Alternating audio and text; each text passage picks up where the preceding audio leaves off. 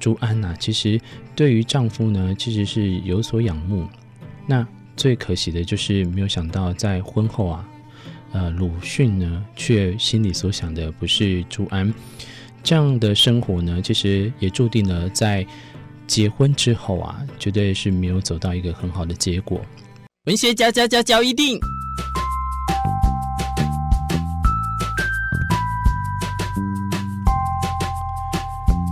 欢迎收听文学交易电影。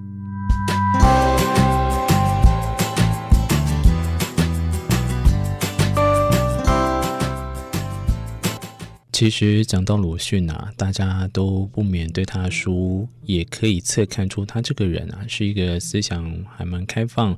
又换另外一个方式去想的话，也不免看出他其实对于那种传统的束缚，其实是非常的不屑的。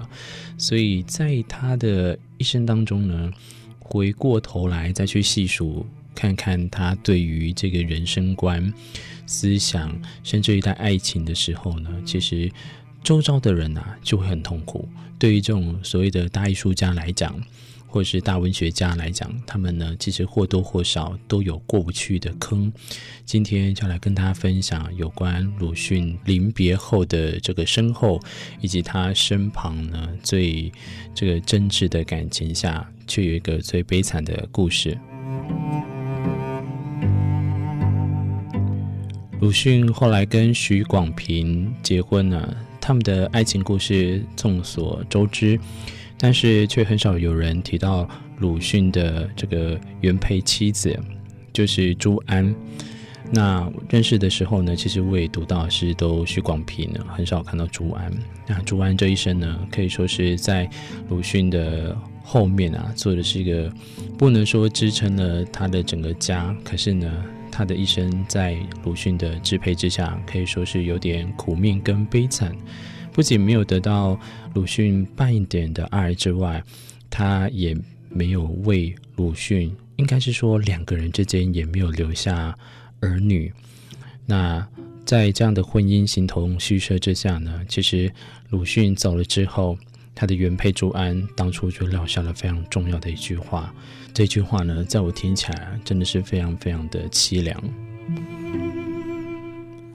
先来说朱安吧，朱安生长在一个非常普通的家庭里面呢，在这样的传统家庭，她跟当时很多普通的女子一样。那大字呢也不认识了几个，只知道一些很基本的封建礼俗。这倒让我想起了在每次看琦君的散文啊，像《橘子红了》还是等等的书籍，你都可以发现，在那样子的封建礼俗之下的女子呢，很难不很难去突破，很难去创新。所以朱安到了成年之后，家里给了她安排了一门亲事。那当然就是和鲁迅结婚了。鲁迅在当时可以是说大名鼎鼎的才子之下，但因为他又很孝顺，不想忤逆父母，那所以在媒妁之言呢，就和朱安成亲了。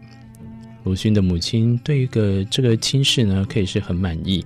那媳妇儿在朱安的这个进门之后呢，也是非常的好。可是，呃，朱安呐，其实对于丈夫呢，其实是有所仰慕。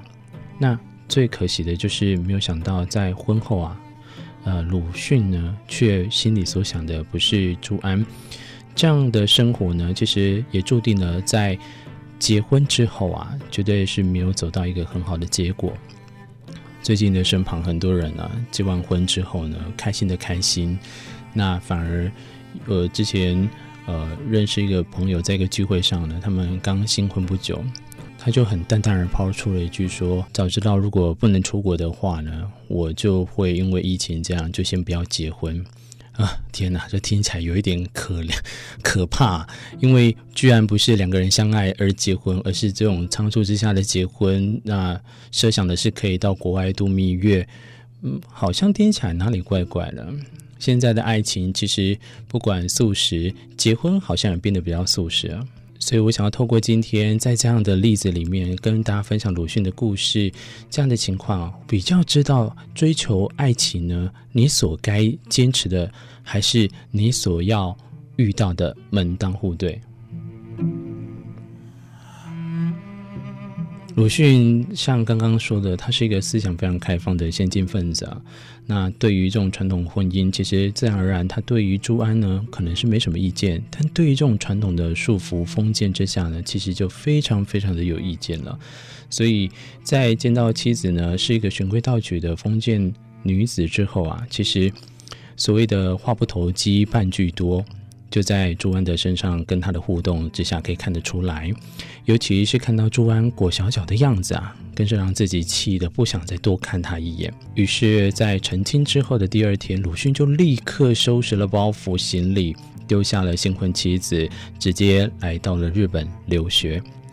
那这对于朱安来讲呢，无疑是一个晴天霹雳嘛。那以前的话呢，这个有打仗呢，可能这丈夫就离开，还情有可原。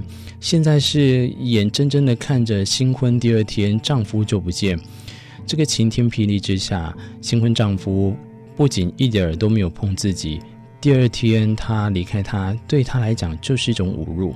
所以在朱安想到自己是一个弱小的女流之辈啊。出嫁从夫，所以他也只好呢守着这个空壳似的家，守着鲁迅的母亲起居生活，照顾起，同时啊也茫然的希望丈夫能赶快回来。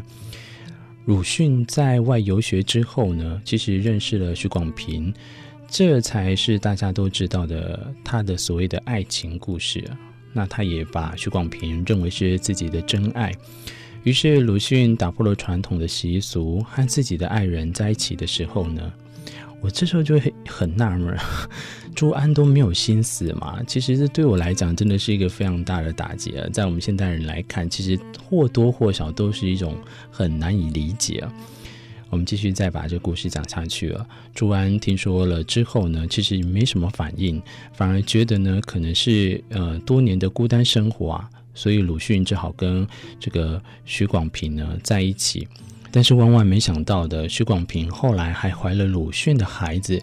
朱安呢，在这时候呢，我想他应该会说什么吧？那通透过这些稗官野史里面呢，可以看到，其实他真的也没什么话好说，还反而照顾起这个丈夫的孩子。其实我在这边呢，非常可以看到朱安这种很纯粹的爱。有的人会觉得他傻，可是这种就是，呃，可以把别人的孩子拿来当自己亲生的孩子来抚养的这种爱，对我来讲都是非常难能可贵啊。你也可以侧写看到朱安呢的这种爱呢，非常的坚贞跟伟大。只不过事与愿违，真的当来到。鲁迅走了之后的身后事啊，朱安都没有得到他的半点爱。在鲁迅的葬礼上，其实他就留下了这个让我非常难以忘怀的一句话。他对着众人说：“你们呐、啊，总是在讲鲁迅的遗物要保存好，而我就是他的遗物，你们要保存好我啊！”听到这句话的当下，众人呢无一不动容啊。可是其实。你也可以看得出，封建之下呢，对于爱情呢，是一种非常非常遥远的奢望。鲁迅呢，敢于追求爱情，但是他没有承担的责任。而朱安呢，虽然愿意等待丈夫跟这种所谓的当初的三从四，当初的三从四德，但是他却也忘记了，他忘记了活出他自己，到底。